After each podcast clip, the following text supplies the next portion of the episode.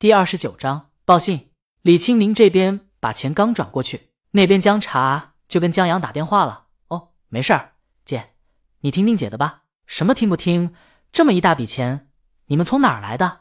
娘家给的。你小子吃起软饭了，不行吗？也行，我看你天生吃软饭的料。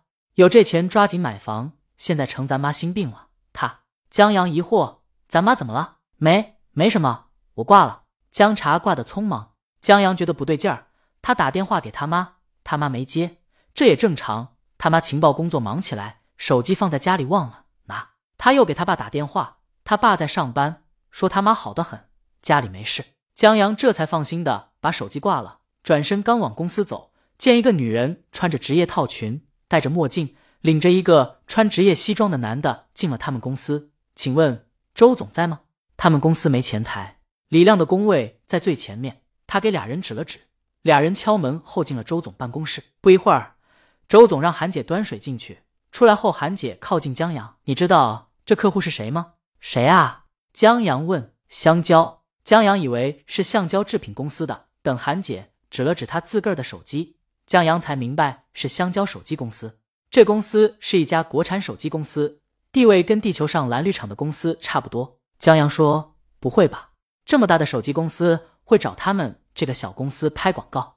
韩姐说不是，他们专门来请周浩出山给他们拍广告的。但这广告肯定不可能交给周浩这小公司，他们就信得过周浩作为编导拍摄广告的能力，但不信任这小公司的能力。江阳想不到周浩这么厉害，竟然还能让手机公司亲自来请。韩姐不愧是小灵通，她告诉江阳，周浩在电视台当编导的时候，经常有人请他出去拍广告挣外快，后来台里有了微词。他这才出来开公司。周浩最值得称道的是他的调度能力。他曾经给一个啤酒品牌拍三十 S 电视广告，广告里有劲舞的内容。为了衬托出场面大，选择了上百号的人在沙滩上劲舞，可音乐和跳舞的节奏点又跟不上，看起来很乱。经过周浩调整后，节奏感立马出来了，干净利落，每个节奏点都踩得稳稳的。后来拍啤酒近景，要拍啤酒瓶上有水滴。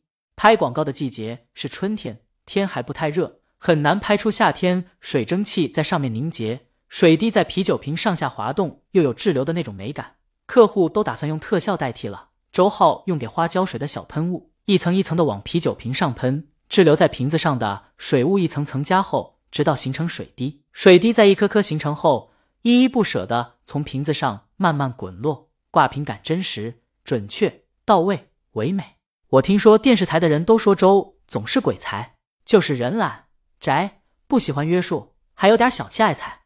江阳懂，他们这些试用期的还没有交社保呢，所以人心惶惶的。他都不知道等发工资的时候，他的奖金能不能兑现。韩姐突然问江阳：“刚才那个女客户漂不漂亮啊？”江阳没注意，反正没他老婆漂亮。不一会儿，周浩送女客户出来，把她送到电梯后，周浩回来扫视办公室一圈，说个事儿啊。从今儿起，黄谋就担任咱们公司的策划经理。他让黄谋配合公司摄影师张哥，这周把那个加盟连锁的广告拍了。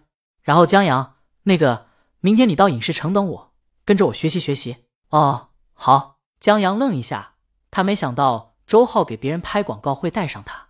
等他坐下以后，韩姐低声说：“老周浩重点培养你啊。”也对，你投一个广告创意就给他弄得那么成功，他不培养你，培养谁？别的不说，就说江阳的创意能让大魔王和橡胶制品产生联系，就是一个好广告。更不用说广告本身创意就足够给人们留下很大的印象了。